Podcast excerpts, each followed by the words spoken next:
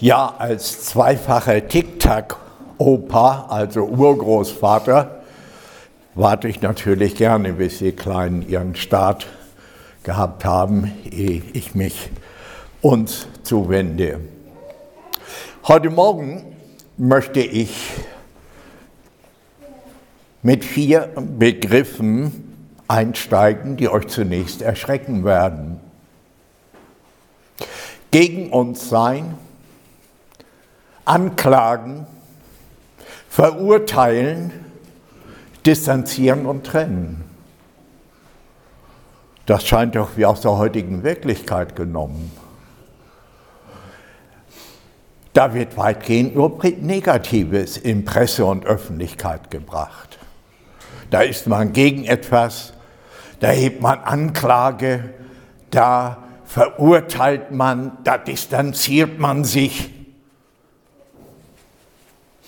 Im Journalismus heißt es so überzogen, ironisch, eine gute Nachricht ist keine Nachricht.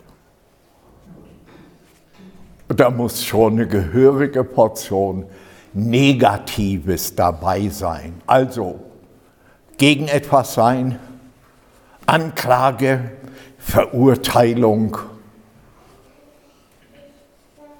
Distanzierung, Trennung. Ja, ich habe euch solch einen Text mitgebracht. Da kommen die vier Begriffe vor. Und wir wollen ein Stück weit einmal darüber nachdenken. Der Apostel Paulus schreibt diese Passage an die Gemeinde zu Rom. Da die Gemeinde nicht kennt, stellt er sich und seine Botschaft in diesem Brief vor. Und in dem Abschnitt, den ich lese, gebraucht er diese vier Begriffe als rhetorische Fragen. Ich lese sie einmal. Ist Gott für uns? Wer kann dann gegen uns sein? Er hat seinen eigenen Sohn nicht verschont, sondern ihn für uns alle hingegeben. Wie sollte er uns mit ihm nicht alles schenken? Wer kann die Auserwählten Gottes anklagen? Ist Gott für uns? Gott ist es, der gerecht macht. Wer kann verurteilen? Christus Jesus, der gestorben ist, mehr noch, der auferweckt worden ist, sitzt zur Rechten Gottes und tritt für uns ein. Was kann uns scheiden von der Liebe Christi? Nichts. Weder Bedrängnis noch Not, Verfolgung, Hunger, Kälte, Gefahr oder Schwert, weder Tod noch Leben, weder Engel noch Mächte, weder Gegenwärtiges noch Zukünftiges noch Gewaltiges, weder Höhe und Tiefe noch irgendetwas, das wir uns vorstellen können. Wer kann gegen uns sein? Wer kann uns anklagen? Wer kann uns verurteilen? Wer kann uns in die Distanz und Scheidung bringen?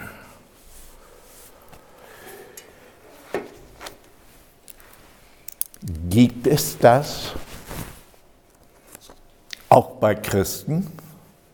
Bei Menschen, die Gott nicht kennen, da ist es an der Tagesordnung dass all diese Begriffe Realität sind, das Leben bestimmen. Ist es aber auch bei uns so, denn sonst wäre ja die Argumentation des Paulus sehr schwach, wenn er von einer undenkbaren Möglichkeit ausgehen müsste. Nein, er geht davon aus, dass es Realitäten gibt, wo wir solche Dinge erfahren. Widerstand, Anklage, Verurteilung, Trennung. Es gibt ja nicht nur eine Außenwelt, in der wir leben, die wir sehen, in der wir uns bewegen, die wir mit all unseren Sinnen wahrnehmen. Es gibt ja auch eine Innenwelt. Die sehen wir nicht, die anderen zumindest nicht, aber die für uns ganz real ist. Es ist ein ganzer Kosmos in uns. Habt ihr schon mal drüber nachgedacht? Wir haben ja keinen so großen Kopf. Und unser Gehirn ist ja auch begrenzt. Aber habt ihr mal drüber nachgedacht, was in diesem Bereich alles stattfindet? Das ist ein Kosmos. Und so macht uns die Heilige Schrift Gottes Wort darauf aufmerksam, dass hier in uns diese Prozesse ablaufen, dass wir Widerstand erleben, Anklage erleben, Verurteilung, Distanzierung und Trennung. Ich möchte einmal drei Aspekte herausgreifen und deutlich machen, was denn da so im Inneren bei uns passiert. Der Apostel Paulus schreibt in demselben Brief einige Kapitel vorher Folgendes. Und da heißt es, die Menschen, die nichts vom Heil wissen, die keine Bibel haben, die keine Juden sind, wo keine, kein Mose war, keine Propheten, die kein Gebot haben. Da sagt der Apostel Paulus in Kapitel 2 von Vers 14, diese Menschen zeigen, dass in ihnen ein Gesetz in ihrem Herzen ist, ihr Gewissen legt Zeugnis davon ab, Ihre Gedanken klagen sich gegenseitig an und verteidigen sich. Als Gott den Menschen schuf, schuf er ihn ja in der Gottes Ebenbildlichkeit. Das heißt nicht, weil wer Ohren hat, hat Gott auch sowas links und rechts am Kopf. Das heißt nicht, weil wir da zwei Augen haben, die jetzt in den Augenhöhlen ist, dass das bei Gott genauso ist. Oder äh, dass wir sprechen, riechen, tasten und all diese Dinge können. Das alles ist Bestandteil der Gottesbildlichkeit, denn Gott hat uns in einer Dreiheit geschaffen. Er selber ist die Dreieinigkeit von Gott Vater, Gott Sohn und Gott Heiligen Geist. Ein Geheimnis. Theologen haben dicke Bände drüber geschrieben, aber keiner hat das Geheimnis letztlich klären können. Das ist ein Offenbarungsgeheimnis, dass sich der ewige Schöpfer Gott in seinem Sohn offenbart und der Heilige Geist diesen wieder bezeugt und uns hineinführt. Aber als Gott sprach, lasst uns Menschen schaffen, da schuf er uns in der Dreiheit. Er gab uns einen Leib, den sehen können wir betasten und das ist ein Wunderwerk Gottes aus Milliarden von Zellen und vielen Milliarden Erbinformationen in all den Zellkernen. Da hat der Zufall überhaupt keine Chance. Denn wenn man das durchrechnet statistisch, dann reichen die Atome des Weltalls nicht aus, um die Wahrscheinlichkeit darzustellen, dass das durch Zufall entstanden ist. Das stammt jetzt nicht von mir, sondern von dem bekannten deutschen Physiker Pascal Jordan, der in Hamburg gelehrt hat und nur den Kopf geschüttelt hat über all die krausen Ideen der Evolution und des Materialismus. Er sagt, wenn ich nur mal anfange zu rechnen, dann reichen die Atome des Weltalls nicht aus, um nur die Möglichkeit darzustellen, dass es zufällig entstanden sein kann. Also wir tragen da bereits das Wunderwerk Gottes in uns. Aber das ist ja in der Tier- und Pflanzenwelt auch, nur auf anderer Ebene. Unser Menschsein geht aber weiter. Wir haben nämlich nicht nur biologisches Leben, sondern Gott blies uns seinen Odem ein Und der Mensch wurde eine lebendige Seele. Nun ist ja Seele so ein Begriff, der mit allen möglichen Inhalten gefüllt wird. In der Bibel meint das eigentlich unsere, unser Menschsein, unsere Persönlichkeit. Also in unseren Emotionen, in unserem Intellekt und in unserem Willen. Die Emotion ist ja schon ein Wunderwerk an sich. Das lässt sich auch über Neuronen und Zufälle überhaupt nicht erklären, was wir alles an Stimmung haben können. Himmelhoch jauchzend, zu Tode betrübt. Wir kennen ja den letzten Teil besser. Andere Menschen, die leben viel extrovertiert, wenn man in den Süden fährt und dort die Menschen kennenlernt oder dann noch nach Lateinamerika oder sonst wo, wenn die Leute total aus dem Häuschen sind, dann denkt man, was ist denn jetzt los? Da merken wir, irgendwie leben wir ein Stück Eisschrank, was Emotionen anbetrifft. Ungeheure Bandbreite. Kein Tier hat die Bandbreite dieser Emotionen. Keiner kann lächeln, kein Affe, auch kein Dackel. Selbst der Kanarienvogel, der uns in die Ohrläppchen zwickt, der kann auch nicht lächeln. Es gibt kein Lebewesen, das lächeln kann. Und richtig traurig sein können die auch nicht ausdrücken, wenn die Dackel immer so gucken, als wäre alles gestorben oder sonst was ist. Nein, wir Menschen haben von Gott die Seele bekommen mit den ganzen Emotionen. Da staune ich drüber. Und das dürfen wir. Dann hat Gott uns den Intellekt gegeben. Wir können denken. Unser Gehirn übertrifft die Leistung aller Computer zusammen, wenn auch heute die KI, die künstliche, künstliche Intelligenz mit den Algorithmen, die gewisse Dinge nachvollziehen können. Aber die Leute, die Bescheid wissen, die sagen, nee, das ist nicht erreichbar, was Gott da hineingelegt hat. Das sind nämlich mehr als nur Neuronenverknüpfung.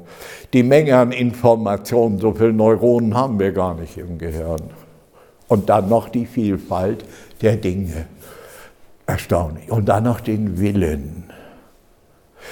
Tiere haben Instinkte. Die sind festgelegt, danach leben sie. Wir als Menschen haben einen Willen. Den hat Gott uns gegeben und das ist das deutlichste Kennzeichen der Gottesähnlichkeit. Nur wer einen Willen hat, kann lieben. Jemand, der keinen freien Willen hat, kann nicht lieben. Der ist programmiert und dann fährt er sein Programm ab. Nur wer einen freien Willen hat, kann lieben. Zur Liebe gehört nämlich Ja sagen und Nein sagen. Und das hat Gott dem Menschen mitgegeben und gesagt, alles darfst du haben, alles darfst du machen. Aber hör zu, hier ist ein Kennzeichen, wo du deinen Willen und deine Liebe zu mir zeigen kannst. Gott bestimmte zwei Bäume, sagt von dem Baum des Lebens und von allen anderen, da dürft ihr essen, da steht euch alles zur Verfügung. Aber da ist einer, davon sollt ihr nicht essen. Das ist meine Autorität das ist meiner Souveränität vorbehalten. Und jetzt konnte der Mensch jeden Tag seine Liebe Gott zeigen. Nicht, dass er morgens aufwachte und schon ganz happy war und das war die Liebe Gottes. Nicht, dass er aufwachte und dann sich richtig stark fühlte und sagte, ja, dann will ich mal. Wir verwechseln da so viele Dinge. Nein, die Liebe Gottes zeigte sich ganz schlicht darin, dass der Mensch sagt, ja, ich liebe Gott und das will ich ihm zeigen, indem ich nicht davon esse und da von dem anderen ja. Aber er konnte es. Und so berichtet uns die Bibel, dass der Mensch in dieser Situation der Liebesfähigkeit, der Entscheidungsfähigkeit geprüft wurde denn wenn es keine Prüfung gibt, gibt es auch keinen freien Willen. Müssen Alternativen da sein. Und nun berichtet uns die Bibel, dass das ganze Elend des Menschseins und der Menschheit womit begann? Dass der Mensch aus dieser Beziehung mit Gott fiel, weil er meinte, das selber in die Hand nehmen zu können. Und wisst ihr, was dann passierte im selben Moment? Da erkannte der Mensch, dass er nackt war. Nun, wir verbinden das immer mit körperlicher Blöße. Das hat ja damit zwar auch zu tun, aber der Ausdruck ist viel tiefer gehend. Der Mensch erkannte auf einmal, dass ihm Entscheidendes fehlt. Aber was setzte jetzt in seinem Innern ein? Das Gewissen, die Gedanken. Und Paulus sagt, dieser Maßstab zu wissen, da ist was schiefgelaufen, das ist allgemein bei allen Menschen. Völkerkundler haben alle Völker der Erde erforscht. Ihre Gedanken, ihre Geschichten, ihre Religionen und sie haben kein Volk und keine Gruppe gefunden, wo nicht das Bewusstsein vorhanden war, da ist etwas schiefgelaufen. Da ist etwas nicht mehr in Ordnung und das beschäftigt die Menschen. Die Suche nach der verlorenen Ewigkeit. Die hat nämlich Gott ins Herz hineingelegt. Tragen wir alle. Die Suche jetzt nach dem Rückfinden zu Gott und die Rechtfertigung in dem Zustand, in dem man ist. Und das ist eigentlich Gewissen. Das Gewissen ist nicht absolut. Das Gewissen orientiert sich an gewissen Vorgaben durch soziale Bereiche, religiöse Bereiche oder andere Bereiche. Auf jeden Fall, sagt Paulus, der Mensch lebt dann in einer zerrissenen Situation weiter. Die Gedanken, und das Gewissen verklagen sich untereinander. Kennt ihr das? Wenn irgendwas schiefgegangen ist, wenn irgendetwas in unserem Gemüt beginnt sich hin und her zu bewegen, dann setzt eine ganze Verhandlung ein mit dem allem. Kindern sieht man das ja noch an der Nase und auf dem Gesicht an, dass da irgendwie was rattert. Und Eltern, die dann Bescheid wissen, die merken schon, na, während wir, wir sind ja ganz große Meister, wir haben alle im Fachgeschäft für Sichtblenden und Mattscheiben eingekauft und haben da so richtig die Fassade poliert, die Maske getragen, aber was dahinter abgeht, das ist ja damit nicht aufgehoben. Die Gedanken, die sich untereinander verklagen. Ich will jetzt nicht in ein Psychologie- und Psychiatrie-Seminar einsteigen, davon habe ich viel zu wenig Ahnung. Aber so viel Lebenserfahrung habe ich aus Gesprächen mit Menschen aus meinem eigenen Leben, das ist eine Welt für sich, wenn die Gedanken sich untereinander verklagen. Hätte ich doch. Ja, aber da hat doch der andere Schuld. Ja, dies und das und jenes und anderes. Und wisst ihr, das wird zu einem Riesenknäuel in uns. Ja, und wenn noch das Gewissen dazu kommt, dann ist das Ganze, als hätte die Katze damit gespielt. Und wer das mal gesehen hat, wie das dann aussieht, wenn eine Katze so einen Wollknäuel zum Spielen benutzt hat und mit all dem. So sieht es bei uns im Herzen aus.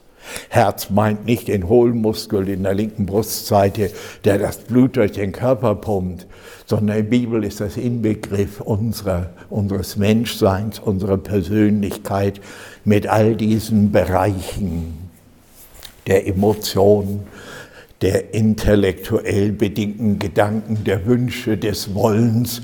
Und da sagt Paulus, da ist ein Vorgang des untereinander Verklagens und eines Gewissens, dass da wie die Maus irgendwo am Nagen ist. Wir hatten mal eine Maus irgendwo in der Wohnung zu sehen, war sie nicht, aber man konnte immer hören, irgendwo war sie am Knabbern. Das nervt ganz schön. Aber wir leben so ohne Verbindung mit Gott. Wir leben so mit dieser Spannung der Anklage, der Verurteilung, der Distanzierung. Wisst ihr, das erfahren wir nicht, wenn wir so freundliches Small Talk mit den Leuten haben. Wie geht's denn? Oder wie die Hessen sagen, ei wie. Und dann kommt noch ein Stichwort, ei, und dann ist das Ganze gut. Nein. Da drin ist ja eine Welt. Und wenn da die Menschen einmal anfangen zu erzählen, da merkt man, was für eine Spannung da ist. Und hier zeigt sich auch, dass alle Eigenverteidigung, alle Rechtfertigung in eigenen Gedanken schließt die Verurteilung anderer ein, schließt dann ein, das ist alles, die, die ganze Umwelt hat Schuld, nur ich nicht.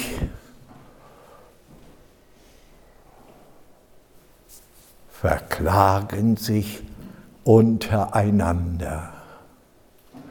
Ja, und manche Menschen halten das nicht mehr aus und dann schlagen sie ihr Gewissen buchstäblich tot. Manch einer hat ein gutes Gewissen, nur weil er sein Gewissen totgeschlagen hat. Ich spreche jetzt mal so aus der Volkssprache. Es verdrängen, es zudecken, es manipulieren, es nicht mehr zu lassen. Dieses Verklagen, damit gehen viele Menschen durchs Leben. Und meine Erfahrung ist, im Gespräch, wenn Menschen so beginnen, dann habe ich öfters gesagt, ist es das eigentliche Thema? Ist es da nicht ein anderes Thema? Dann habe ich einige Mal überlegt, wo mich, äh, erlebt, wo mich ein Mensch ganz verdutzt anschaute und sagte, ja, stimmt. Und dann kam das Eigentliche raus. Ich weiß gar nicht, wie ich das sagen soll. Ich weiß gar nicht, wie ich das schildern soll. Ich bin innerlich da völlig irgendwie unter Druck und so weiter. Und man kommt menschlich gar nicht daran.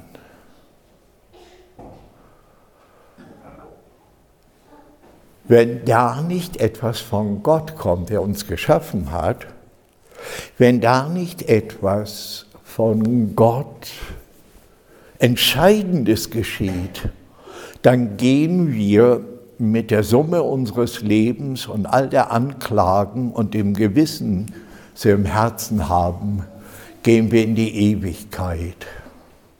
Denn dass mit dem Tod alles aus ist, das möchten, wünschen viele, obwohl sie es eher aus einer Furcht heraus.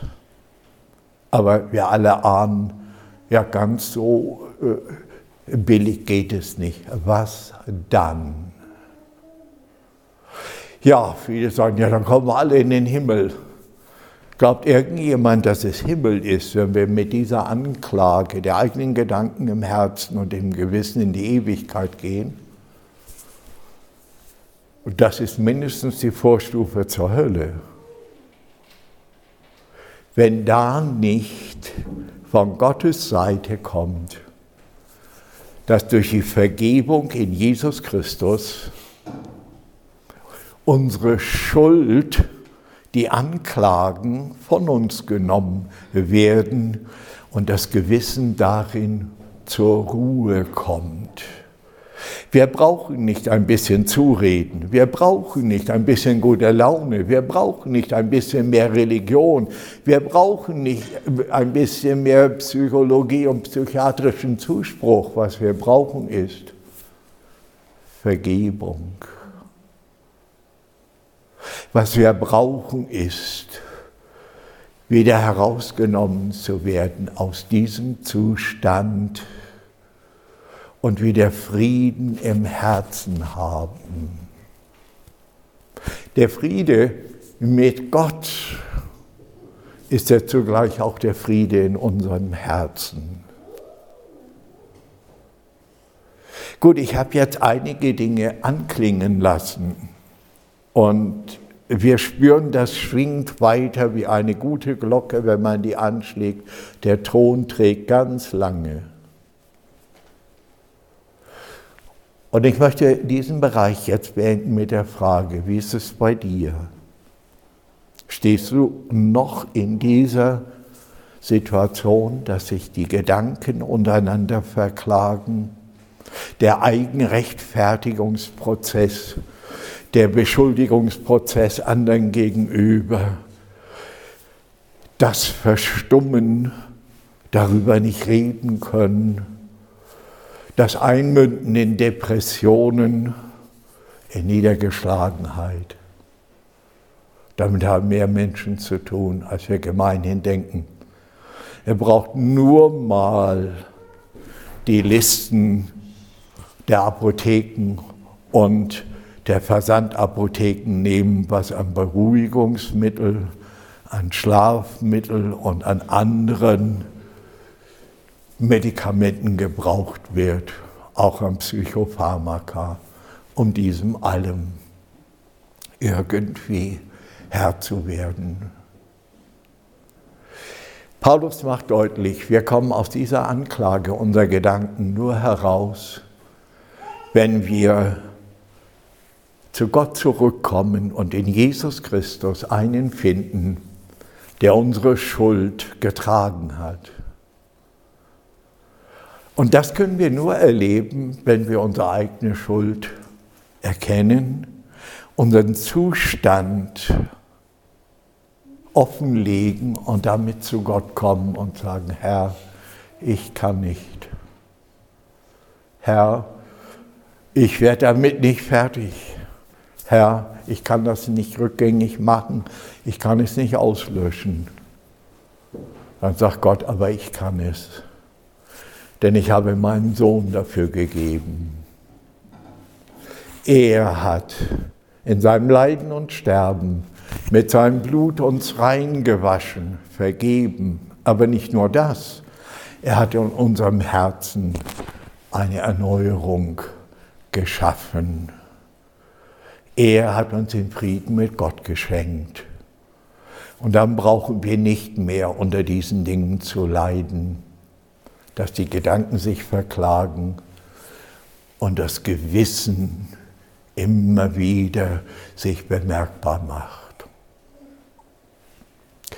Aus meiner seelsorgerischen Erfahrung weiß ich, dass es auch Christen gibt, die damit zu tun haben. Und ich weiß, dass wir an dieser Stelle immer wieder neu das Alphabet der Gnade buchstabieren müssen. Das ABC des Heils. Wir können es nicht, wir schaffen es nicht, wir sind hilflos, aber Gott kann.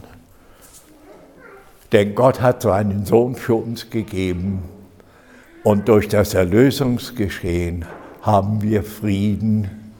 Und dann darf in uns dieser Wirrwarr aufhören, diese Anklagen zum Schweigen kommen und das Gewissen orientiert sich dann nicht mehr an all den schrägen Maßstäben der Außenwelt und unserer äh, Innenwelt, die wir verteidigen, sondern unser Gewissen orientiert sich am Wort Gottes, das uns da sagt, wir sind gerechtfertigt in Christus Jesus.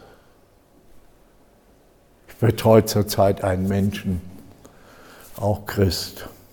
Ich muss alle paar Tage, wenn er aus der Situation, in der er ist, anruft. Ich muss alle paar Tage wieder ganz neu das ABC der Gnade mit ihm buchstabieren. Er sagt, das weiß ich doch eigentlich alles. Ich sage, ja, aber Wissen reicht nicht. Du musst dem immer wieder neu Raum geben in deinem Herzen. Nun lasst uns einen Schritt weiter gehen. Johannes, Apostelkollege von Paulus, obwohl Paulus ja nicht selber zu den Jüngern zählte, aber er, in seiner Lehre war er übereinstimmend mit denen. Der macht uns auf etwas aufmerksam, was ja auch noch einmal bedenkenswert ist. Und jetzt schreibt er an Christen. 1. Johannes, Kapitel 3, Vers 20. Hört gut zu. Wenn das Herz uns auch verurteilt, Gott ist größer als unser Herz, er weiß alles. Unser Herz, er schreibt ja an Christen, also müssen wir uns darunter stellen, unser Herz kann uns verurteilen. Bitte wartet jetzt zu dem Erstgenannten, da war es Gewissen. Das ist an Maßstäben orientiert, die nicht absolut sind. Unser Herz meint jetzt die Mitte unserer Persönlichkeit, unser Menschsein. Und wenn wir Christen sind, und die Gnade erlebt haben, dann kommt nach einiger Zeit ein Prozess, wo die Gnade nicht mehr so stark im Vordergrund steht. Und das ist gefährlich. Ein alter Pastor hat mir mal als jungen Prediger gesagt, Richard, du musst deinen Leuten alle zwei Jahre die Gnade neu predigen. Ich sage, ich verstehe das nicht ganz. Meinst du, dass meine Predigt so unvollkommen und schwach ist, dass das nicht reicht? Nein, sagt er das nicht. Aber das Holz der Selbstgerechtigkeit wächst in diesem Rhythmus nach. hat mich sehr nachdenklich gemacht. Inzwischen kann ich das bestätigen in meinem eigenen Leben. Es kommt eine Zeit, wo wir die Gnade, ja, in der bleiben wir und stehen wir auch, aber wo wir das gar nicht mehr so leben, sondern wo wir uns von woher leiten lassen? Von unserem Herzen, von Empfindung, Freude und ganz dem Herrn Vertrauen und großem Glauben mit Fahnen schwenken und allem, wisst ihr, das, das ist ja eine ganze Pyramide von dem, was das Herz dann so wiedergibt. Und das Eigenartige ist, dass dann auch das Wort Gottes, das uns ja aufbauen soll, beginnt uns zu verurteilen. Warum? Weil wir uns auf eigene Leistungen berufen. Ja, und da haben wir vor Gott nichts zu bringen. Da berufen wir uns auf unser langjähriges Christsein. Und wenn wir dann mal ehrlich mal den Puls fühlen, die Temperatur messen, dann müssen wir sagen, hm, einiges ist nicht mehr ganz so. Und da sagt Johannes, wenn uns unser eigenes Herz verdammt. Und leider, leider habe ich das erlebt, dass mir das bei alten Gläubigen begegnet ist. Menschen, die jahrzehntelang Jesus gefolgt haben, im Alter auf einmal, ja, ich fühle gar nicht mehr so und den Herrn kann ich nicht mehr so lieben und es ist nicht mehr so, wie es war. Gedacht, eigenartig. Aber wisst ihr Folgendes, Wenn wir körperlich krank werden, dann lassen die Leistungen nach im Körper. Das merke ich mit 82 auch. Obwohl ich noch Holz hack und Rad fahre und alles. Aber neulich da habe ich gedacht, kein Problem, das packe ich noch. Und dann habe ich gemerkt, nee, das ist nichts. Sein Rücken, der macht da nicht mit. Hatte ich zu tun. Wir akzeptieren oder müssen akzeptieren, wenn wir alt werden, lassen körperliche Leistungen nach. Und wir, wir schaffen das nicht mehr alles so. Und wenn ein Mensch noch mehr durch Krankheit gezeichnet wird, dann fallen auch bestimmte Dinge aus. Wenn wir aber alt werden, dann sollten wir auch sehen, treten auch in unserer Seele, in unserem Herzen, treten da auch die Elemente ein, der ganze Elan ist nicht mehr so. Und wenn man das nicht in aller Ruhe akzeptieren kann, dass wir sowieso auf Gnade gegründet sind, dann beginnt es zu bröseln, weil die eigene Leistung ja nicht mehr so da ist. Ich kann das nicht mehr so wie früher. Da haben die Leute alle gesehen, wie aktiv ich war und was ich alles getan habe, das kann ich nicht mehr. Hat mich der Herr, der noch lieb? Ja, er hat. Johannes sagt, wenn uns unser eigenes Herz anklagt und verurteilt, Gott ist größer als unser Herz. Er kennt uns. Wir können ja jetzt selber mal in den Spiegel schauen. Ihr braucht nicht mal nicken. Ich weiß, dass es so ist, weil ich es bei mir ja auch festgestellt habe, dass es das gibt. Und da bleibt nur das eine, dass wir wissen, Gott ist größer als unser Herz. Das heißt, all das, was da herantritt und sich bemerkbar macht, und niederdrücken will, das wird von Gott in seinem Wirken, in seiner Heilstat überragt und wir dürfen darin zur Ruhe kommen. Und dann dürfen wir zum eigenen Herzen sprechen. Habt ihr schon festgestellt, in der Bibel stehen Selbstgespräche in dem Psalm. Was bist du so traurig, meine Seele? Mein Herz, sagt David.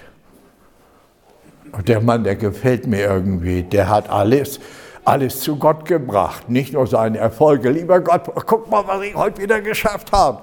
Nee, der ist auch gekommen und sagt, Gott, guck mal, was ich heute wieder verbockt habe. Mir ist überhaupt nicht gut zumute, ich bin ganz unten. Und wisst ihr, das hat Gott an dem Mann gefallen. Das ist die Begründung, weil er ein Mann nach dem Herzen Gottes war, weil er alles auf Gott hingelebt hat. Das war, was Gott gefallen hat. Und so dürfen wir dann auch mal unserem eigenen Gemüt, unserem Herzen sagen, hey, erinnere dich an das Wort Gottes. Erinnere dich an das, was Christus getan hat. Halte dich an das, was uns da im Heil geschenkt ist. Gott ist größer als unser Herz, auch wenn es uns verklagt. Nun, das wäre ganz sicher noch durch manches andere zu vertiefen, aber ich lasse es mal weiter klingen in eurem Inneren. Ihr wisst schon, wo dann, sehr interessant, wenn die Schwingungswellen auf einer Ebene liegen, dann schwingt das andere mit. Und das ist ja das Interessante am Wort Gottes. Mit der Aussage von Gott her merken wir, ah, das betrifft ja mich, das schwingt ja bei mir mit, da klingt es ja mit. Wenn uns also das eigene Herz verurteilt und anklagt, Gott ist größer als unser Herz, auch in den Schwächestunden, in denen, wo die Kraft nachlässt, bis hin ich habe festgestellt, es sterben nicht alle Christen glorreich und mit strahlenden Antlitzen von Engeln in den Himmel getragen, sondern wie? Manche ganz elend. Dass man sagt, ja, wo? Die göttliche Wirklichkeit ist eine viel größere. Sein Herz ist größer, wenn uns auch unser eigenes Herz verdammt. Und noch ein drittes. In der Offenbarung lesen wir im Jubelgesang des Himmels. Es ist überwunden der Verkläger unserer Brüder, der uns Tag und Nacht vor Gott verklagte. Wisst ihr, dass wir intensiv beobachtet werden? Viel intensiver, wie jeder Geheimdienst das kann. Viel intensiver wie alle Überwachungsprogramme mit Ortungssystemen und allem Möglichen. Und das ist der Teufel, der Feind, unser Widersacher. Der beobachtet uns ganz genau. Wir sind ein Schauspiel, sagt die Bibel, in diesem Bereich. Ja, und äh, wir sind natürlich schon alle in Christus, ja. Wir sind in Christus eine neue Schöpfung, aber wir sind noch unterwegs. Glaubt niemanden, der euch erzählt, er sei jetzt schon völlig durchheiligt in Christus. Das ist, das sind fromme Sprüche. Nein, wir stehen in einem Kampf und da taucht der Teufel vor Gott auf. Was, hat er Zutritt zum Himmel? Ja, ja, bis jetzt hat er. Siehe Hiob, liest man die ersten beiden Kapitel. Und in der Offenbarung ist es auch, der uns verklagt Tag und Nacht. Tja, und da wir ja noch nicht im Himmel sind, können wir uns ja selber nicht verteidigen. Was machen wir denn da? Und es kommt das Wunderbare. Denn Jesus ist unser Fürsprecher, hoher Priester am Thron Gottes. Wenn der Teufel kommt und sagt, Herr, hast gesehen, was deine Leute wieder gemacht haben? Hast du gesehen, der da, was er gedacht hat, seine Motive, sein Handeln? Da Gott ja ein heiliger, gerechter Gott ist, will er das ja nicht einfach verleugnen. Nein. Aber da steht Jesus dazwischen und sagt, ja, aber dafür bin ich gestorben. Dafür habe ich mein Leben, mein Blut gegeben ich bin dein Fürsprecher und Verteidiger, spricht er zu uns. Wir haben einen solchen hohen Priester. Hier müssen wir den Hebräerbrief lesen, der ist voll von dieser Thematik, der uns versteht in unseren Schwachheiten, denn Jesus war wahrer Mensch. Der ist ja nicht als geistliches Luftkistenfahrzeug hier auf der Erde gewesen, ohne Bodenberührung. Nein, der kannte das alles und darum macht der Hebräerbrief deutlich, kann er uns aufs Beste verstehen und vertreten. Und er tritt dem Verkläger aller Brüder und Schwestern gegenüber und sagt, dafür habe ich mein Leben gegeben. Und da darf diese Anklage beseitigt werden. Übrigens, ganz kleine Nebenbemerkung. Zu einem Seelsorger kam ein, eine Person und beklagte sich bitter über die Glaubensgeschwister.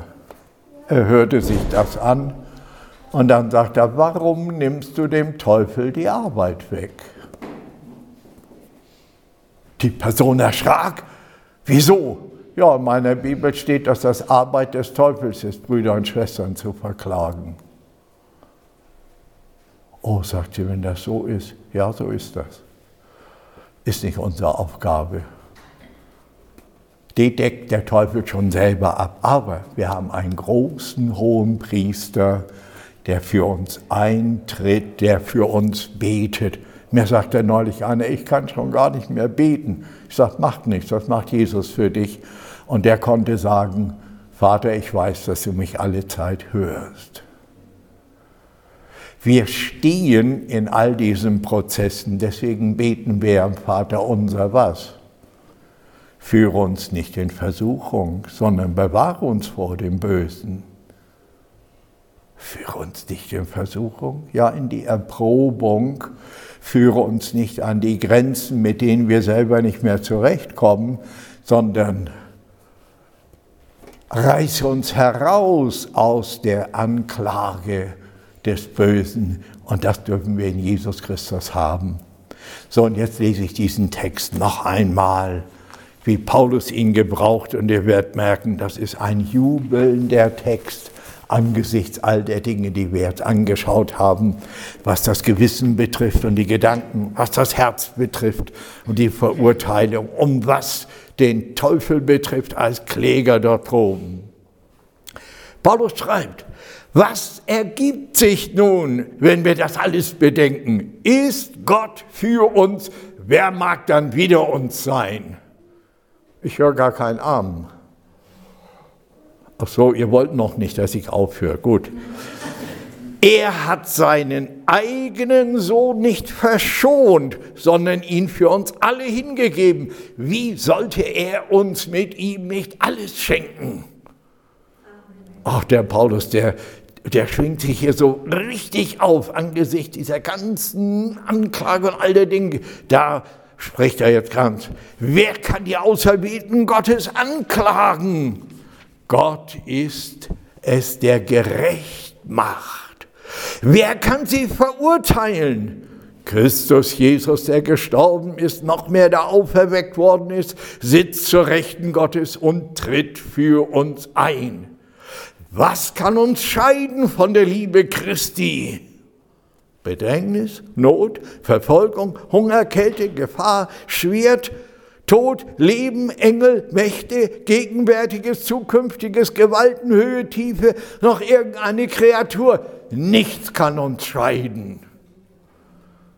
Auch wir sind auch in einer tollen Position.